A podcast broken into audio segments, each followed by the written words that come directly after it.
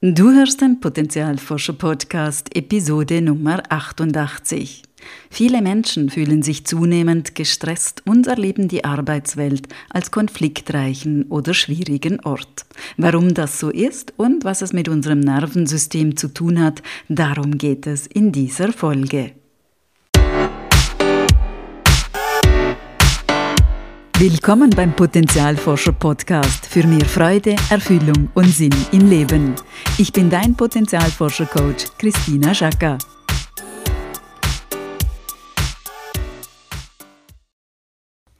Hallo liebe Potenzialforscherin, hallo lieber Potenzialforscher.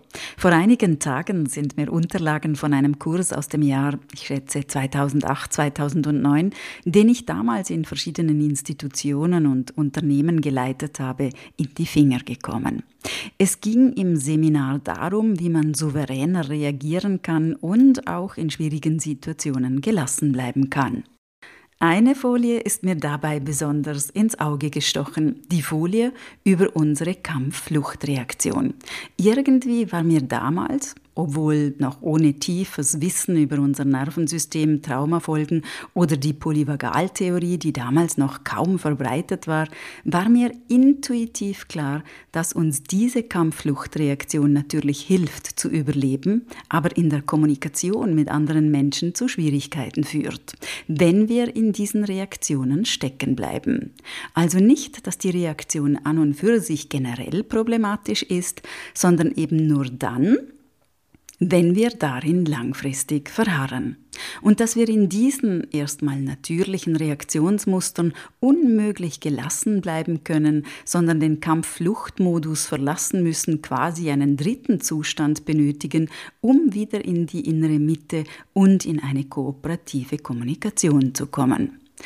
Anders ausgedrückt, weder dauerhaftes Kämpfen noch andauerndes Flüchten oder Vermeiden sind Ausdruck einer gelingenden Kommunikation, Begegnung oder eines gelingenden Verbundenseins mit anderen Menschen.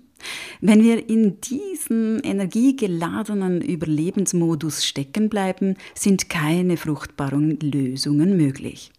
Auf all das möchte ich heute näher eingehen, auch mit konkreten Beispielen. Zuerst möchte ich grob die drei Grundzustände unseres Nervensystems erläutern, und zwar Erstens den Zustand der Sicherheit, zweitens den Zustand Kampfflucht und drittens den Zustand Immobilität Kollaps.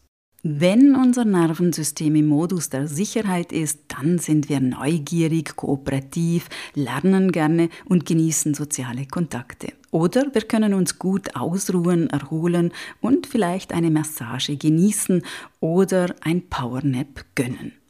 In diesem Zustand sorgt unser Nervensystem dafür, dass wir für jede Tätigkeit genau die richtige Portion Energie zur Verfügung haben, egal ob wir joggen oder im Garten auf dem Liegestuhl die Natur beobachten. Im Kampffluchtzustand mobilisiert unser Körper eine sehr große Menge Energie. Hier geht es nicht mehr ums Erholen oder Joggen, hier nimmt unser Körper eine Gefahr wahr, auf die er reagiert, eben mit Kämpfen oder Flüchten. Dementsprechend haben wir einen Cocktail aus Stresshormonen im Körper und unser Verhalten ändert sich. Wir fühlen uns vielleicht gereizt, verärgert oder ängstlich oder unter Druck. Im Zustand der Immobilität oder auch Kollaps genannt, hat sich aus Sicht unseres Nervensystems eine Bedrohung in eine Lebensgefahr gesteigert. Weil Kämpfen oder Fliehen nicht mehr möglich sind, schaltet es in den Kollaps um, um unser Überleben zu sichern.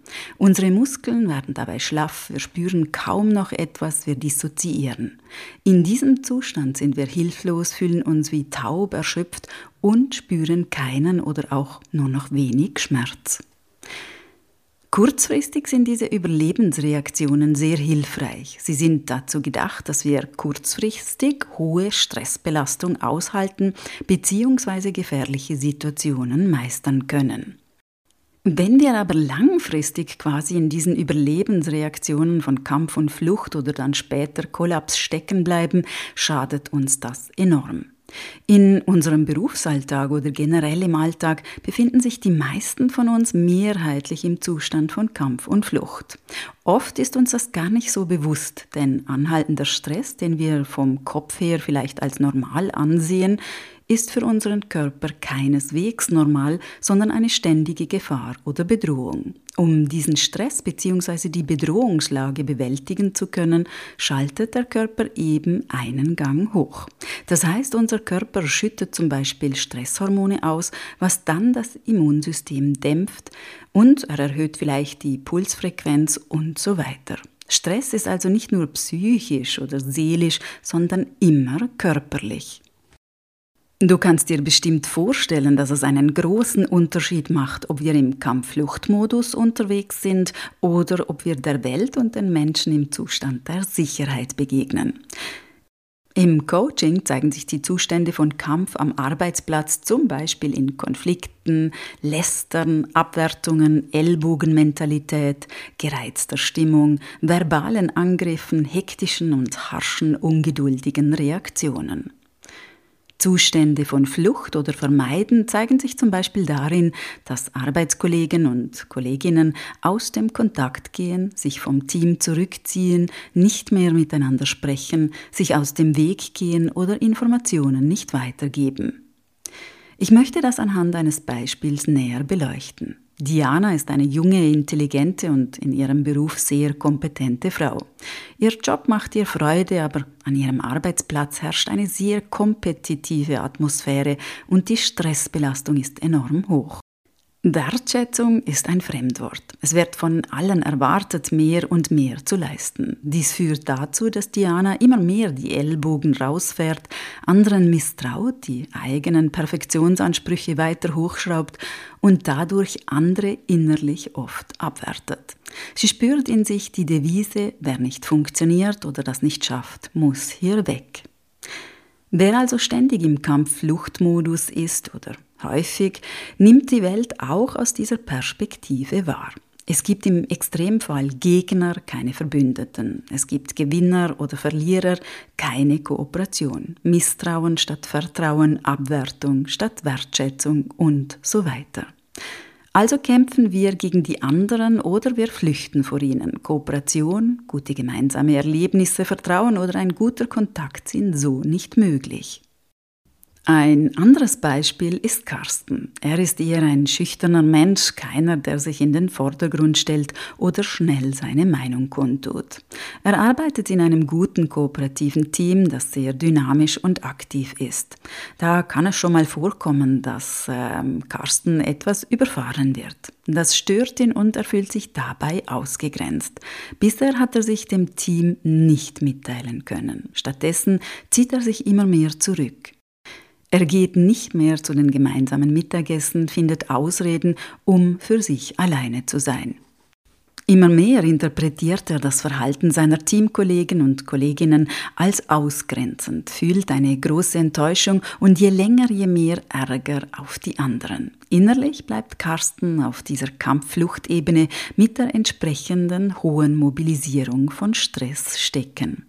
Das ist ein gutes Beispiel, dass auch das Vermeiden oder die Flucht dauerhaft zu einer Vergrößerung von Konflikten und einer Verstärkung der Not führt. Denn das Team von Carsten kriegt davon mehrheitlich gar nichts mit, denn auf Nachfrage weicht er aus. Auch hier schwinden mit der Zeit fast unbemerkt Kooperation, Vertrauen und gute Begegnungen zwischen den Arbeitskolleginnen und Arbeitskollegen. Hinzu kommt, dass wenn wir langfristig unter einer hohen Arbeitsbelastung und verstärkt unter Stress stehen, dass wir eben auch Kommunikationssituationen schneller als bedrohlich wahrnehmen. Wir fühlen uns schneller angegriffen von anderen, man könnte auch sagen getriggert und wir sind gereizt oder defensiv, vielleicht sogar erschöpft. Diese Mechanismen bzw. Zustände unseres Nervensystems erklären für mich auch, warum wir in der Gesellschaft zunehmend genervt reagieren oder gereizt und auch weniger vertragen.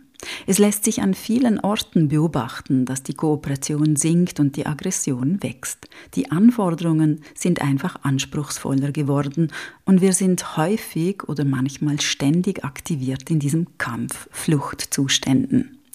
Da ist es normal, dass wir dünnhäutiger werden und eben durch die Brille von Kampf, Flucht blicken bzw. interpretieren.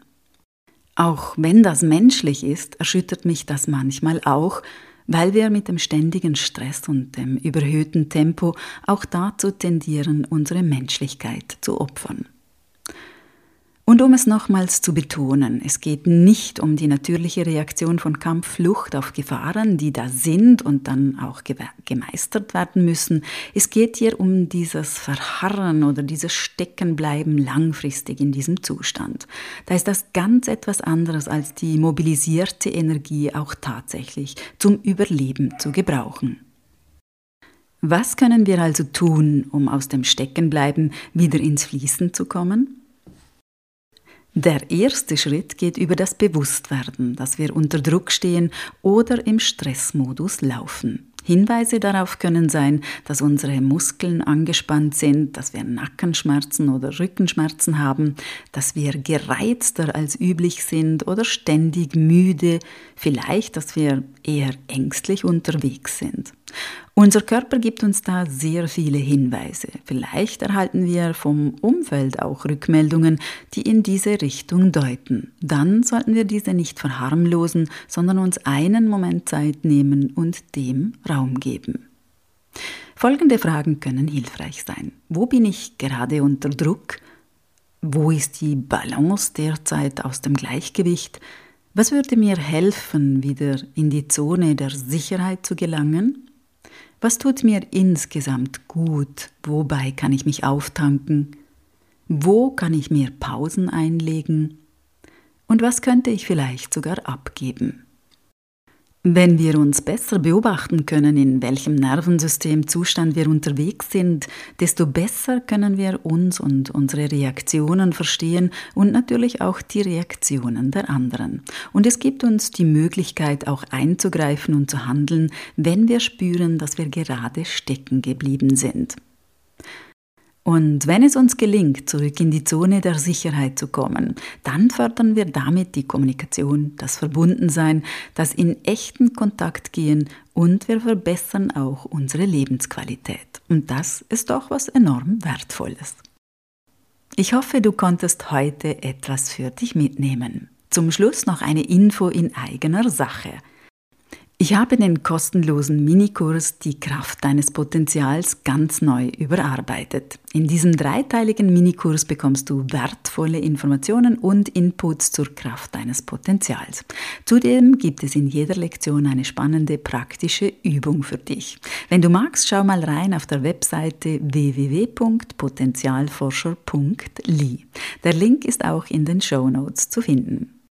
Nun wünsche ich dir interessante Erkenntnisse beim Erforschen deines Nervensystems im Alltag. Alles Liebe, deine Christina. Und denk daran, wenn wir unser Potenzial in die Welt tragen, dann ist es Magie. Etwas in uns leuchtet besonders hell.